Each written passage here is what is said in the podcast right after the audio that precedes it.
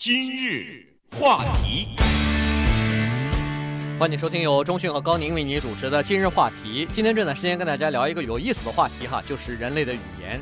人类语言是用来表达自己的思想、情感，呃，传递一些信息的啊，要达到某一个目的的。但是这里头语言可就巧妙的多了。可以直接表达，可以间接表达，可以暗指，可以这个含沙射影，什么都可以。有一个很著名的例子，就是在一个美国的电影叫《Tootsie》，在这里头呢，Dustin Hoffman 呢。饰演一个男扮女装吧，就装成一个女性，混在一个电视台里头。然后呢，他经常和另外一个美女的演员叫做 Jessica Lange 啊，他所主演的两个人就一起变成了还算不错的朋友。那么有一天，两个人在同一个房间里头聊天的时候呢，这个女演员就跟他讲了，说：“哎呀，我你知道我最希望什么吗？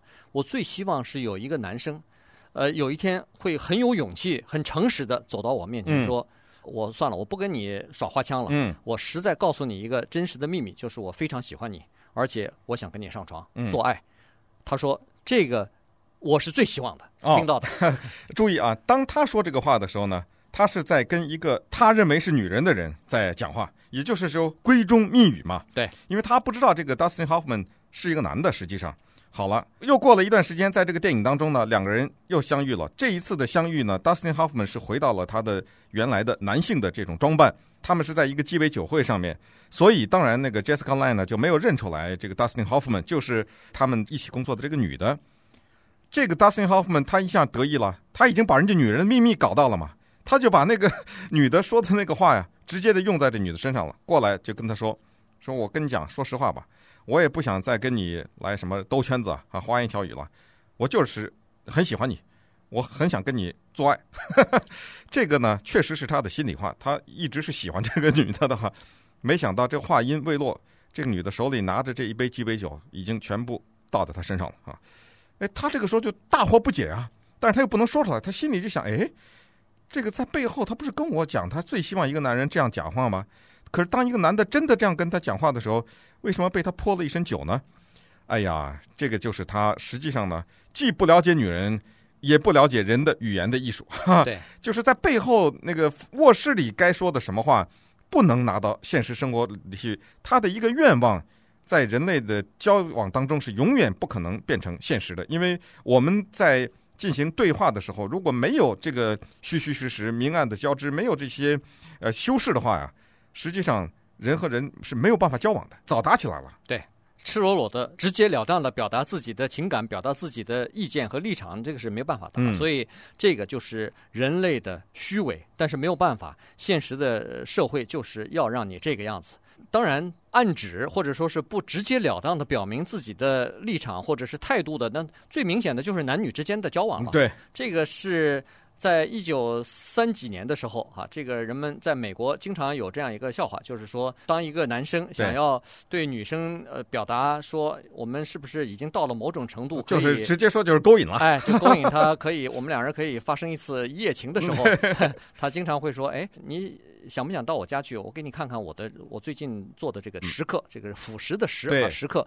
它那个石刻呢，一般是在金属的这个铜啊、什么铁啊这些东西上头做出来的哈。这个然后去进行化学的腐蚀嘛。哎，腐蚀完了以后就做成某一种东西哈。所以这个呢就变成了非常有名的一句话了。我不晓得是谁先发明的，但是人们在一九三九年的时候，那个美国的著名的一个漫画大师吧，James Thurber。他就画过一幅漫画，上头就是一个男人，然后跑到自己的那个公寓里头，把那个呃他自己做的那个石刻拿下来了，下面一行字配的是：“哎，你等在这儿啊，我把我家的那个石刻带下来。”啊哦，他还真 这是个倒霉鬼，因为他没办法勾引人家女的到他的房间去，所以他只好把那个东西拿下来了。对，所以这个是有很多隐藏的含义在里面，很多人看到这个就哑然失笑了哈。同时呢，语言有的时候它能够。在非常和善的表面的背后隐藏着威胁。你比如说，一个黑手党的人，他要收保护费，他到一家店里面，他不是说：“哎，我是谁谁谁啊，我是什么大哥啊，你那个从下个月开始每月给我多少钱啊？”他这样说呢，给人家感觉不太舒服。他又要拿到钱，又要让对方感觉到他的力量，同时又不让对方觉得好像受太大的侮辱。他会这么说：他走到一个店里，他说：“哎，你这店可真不错哎。”你想想，如果有个什么三长两短，有个什么呃不幸的事情发生的话，那多可惜啊！你这个店，好了，您就听吧。这句话，这句话外面是什么意思？你想着，赶紧掏钱吧。还有的人想贿赂警察，你说警察是在任何情况下不可以收现金的，只要是警察要现金，那是肯定不对的。但是有些人吃了罚单以后，跟警察装糊涂，哈，大家就玩这个语言游戏，跟警察说说，哎，我知道我错了哈。有没有什么办法，我能把我这个罚款呢？就在这儿，我就付了算了。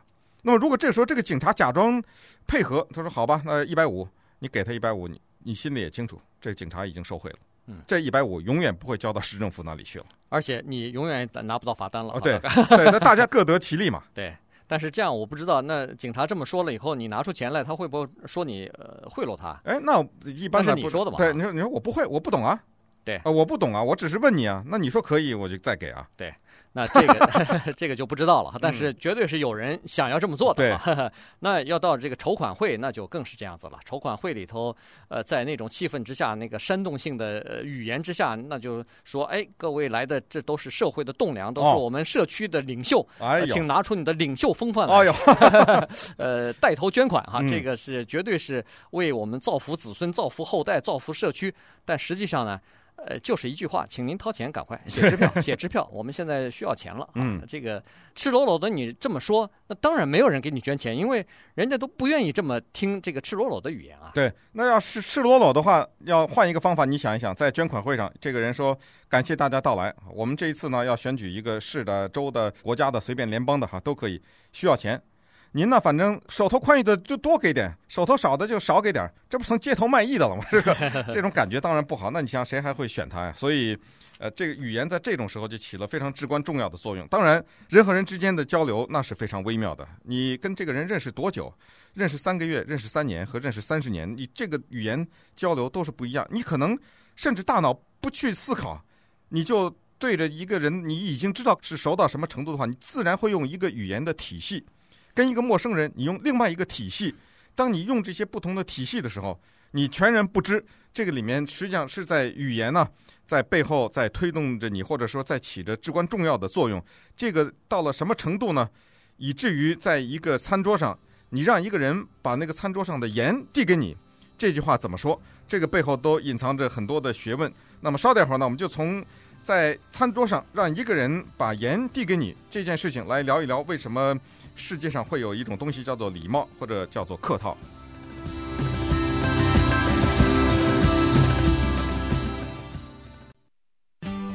今日话题，欢迎继续收听由中讯和高宁为你主持的今日话题。这段时间跟大家讲的呢是人类的语言，人类的语言是用来表达自己的。思想表表达自己的情感和传递一些信息的哈，但是，呃，由于人跟人不一样，所以人们之间呢，在语言方面的使用就也有不同了。那么刚才说过了，这个为什么要讲礼貌哈？为什么要比较婉转的来说话？你比如说，就拿一个餐桌上呃递盐这件事情来说哈，你总不能在一桌子人，当然大家这个是建立在大家都不是很熟悉的情况之下，你总不能跟一个陌生的人说，哎，把盐给我。哦，呃，这个别人马上就觉得好像你是你是他的老板啊，嗯，你怎么用命令的口气让他讲话呢？你总是会说，哎，你是不是可以把盐递给我？嗯，或者说，呃，如果你把盐递给我的话，我会非常感激。嗯，啊，用这种话来说，听上去好像有些多余，有些愚蠢，但是没有办法，你实际上还得这么做，因为你这个话是说给对方听的，嗯，对方他听了这个话以后。他不觉得这个愚蠢，对，这个就是因为大家都是人啊，他在没有交往之前，已经事先放下了一些假设，人和人的交往必须得在这个假设的基础之上来完成一个对话。你是假装的，他也知道你是假装的，你是假装的，你期待着对方理解，对方也理解你的假装，所以他才不会笑出声音来。因为你说，如果你把盐递给我，那简直是一个了不得的一件事情，或者怎么知道？这样的话，有的时候，尤其是拿英文表达，听着挺傻的。但是为什么他没笑呢？因为他他不觉得傻了啊，他已经知道这个里面有一些约定俗成的东西在里面。好了，那么接下来就是语言的修饰是干什么？不管你这个有的时候讲话的时候是笑容可掬也好，或者是有的女的嗲声嗲气的讲话也好呢，其实最终的是要达到一个目的。是要完成一种需求，只要呢能够完成这种需求，什么样的方法最能够让你达到你讲这句话的目的，那么就用什么样的方法。一个女生哈，如果她非常轻声慢语的、细声细细的向你提出一个要求，一个男的可能已经头已经昏了一半了，高高兴 高高兴兴的，很难拒绝啊。但是他换一种语气，很可能就不干了。这个人，哎，所以这个语气也在这个里面起了很大作用。呃，我们还是再回到这个男女关系上头哈。嗯、这个、呃、美国有一个著名的喜剧，呃，叫做《Seinfeld》。现在是已经下档了，但是有一些呃电视台还在重播呢哈。这里头呢有几个主要的演员，其中有一个叫 George 哈，这个是非常可笑的一个矮矮的个子，秃顶，戴个眼镜。呃，他经常谈不到女朋友哈，所以经常有的时候为这个事情感到苦恼。那么有一次呢，他真的是谈到女朋友了，而且这一天女朋友格外的高兴，所以两个人吃完晚饭以后呢，他的女朋友就对他说了，说哎，你今天有没有空到我家，请你喝杯咖啡啊？嗯，哦，他说哦，不喝这个咖啡，喝了以后我整晚上躺在床上睡不着觉。这大傻瓜！结果事后当人家转身离去的时候，他一下拍了拍大大脑门，他想起来了，哎呀，他说这个咖啡实际上不是意思，不是咖啡。咖啡意思是 sex，是邀请你到他家去嘛，共度良宵啊。这个傻瓜呢，他想到的是，呃，咖啡我喝了以后就睡不着觉，结果这个机会没了。你知道，这个男女交往是这样，你这个机会没了，以后也没了，这下次也没了，所以叫做过了这个村就没这个店了啊。这是男女之间的这种交往。刚才说的政治捐款也有这个问题。一九八零年的时候呢，当时有一个叫做全国妇女协会哈，这是一个利益集团。当时呢，他们试图要让这个伊利诺州的一个州的众议员呢，给他们投一票哈，就是赞成他们这个组织的一些活动。但是呢，当这个组织的负责人去接触这个伊利诺州的众议员的时候呢，是做了一个相当愚蠢的动作哈，他给了他一张名片，给参议员一张名片，在这个名片上写着呢，说参议员先生，呃，我们这个机构呢，愿意帮助您进行选举，同时我们也愿意为您。捐赠一千块钱，条件是，如果你投一个赞成我们这个组织的票的话，那就可以拿到这一千块钱。还有比这更明显的贿赂吗？所以这个女的一下被判罪了哈，被判成是贿赂罪了。今天人们要再贿赂政客，已经不像当年的八十年代的那个 Wanda Branstetter 哈那么傻了。现在人都是这么贿赂的，比如说还是这样的一个妇女的组织，要让一个参议员投他票，会。过来说，参议员先生或者众议员先生，呃，他说我们这个机构是什么什么机构，在过去我们一直都是为一些政治活动有有所捐赠的。好了，就点到为止，他就懂了。所以你要要不要钱？要钱的话，那您这个表个态。至于钱的，你就不用担心了。对，所以就非常婉转哈，嗯、这个让你可听到了。你就意会到了就行了，所以这个呢，就是这个艺术啊，语言的艺术就在这里头。你如果太直截了当，像那个 Tootsie 一样，那你就要被泼一杯酒啊。如果你要是太婉转了，那就像 George 一样，他听不懂，嗯，呃，那你也没有达到你的这个目的哈。所以最好的就是在这个之间。那当然要用非直接的语言，要用这么呃非常模糊的语言在讲话的，在进行沟通呢。最广泛使用的那就是外交途径了，哦，那是外交上辞令的达到极致了。外交这个辞令真是达到极致啊！嗯、这个没有比外交辞令更不直接的了哈。一九六七年中东的六日战争，那个时候呢，联合国安理会通过了一个著名的二四二号决议。对，在这个决议当中，他要求的是要求以色列的军队从最近冲突占领的地方撤出。嗯。这个每一个字你听上去都非常含糊，你到底是从整个的占领的土地撤出来呢，还是部分的撤出来，还是最近的？这是什么时候是最近呢？呃，这次是最近，还是两年前是最近，还是二十年前是最近？所以，直到四十年之后的今天，人们还在为二四二号决议里边的条款在争议呢。双方这个以色列和阿拉伯的国家谈判的时候，就是为争议，说哦，二四二号决议，人家联合国已经通过了。但安理会的那个条款到底意思是什么？没人知道。嗯，呃，这个以色列的解读是他们的，这个阿拉伯国家解读的是他们的，所以双方之间都是这样。但是为什么当时要通过这个决议呢？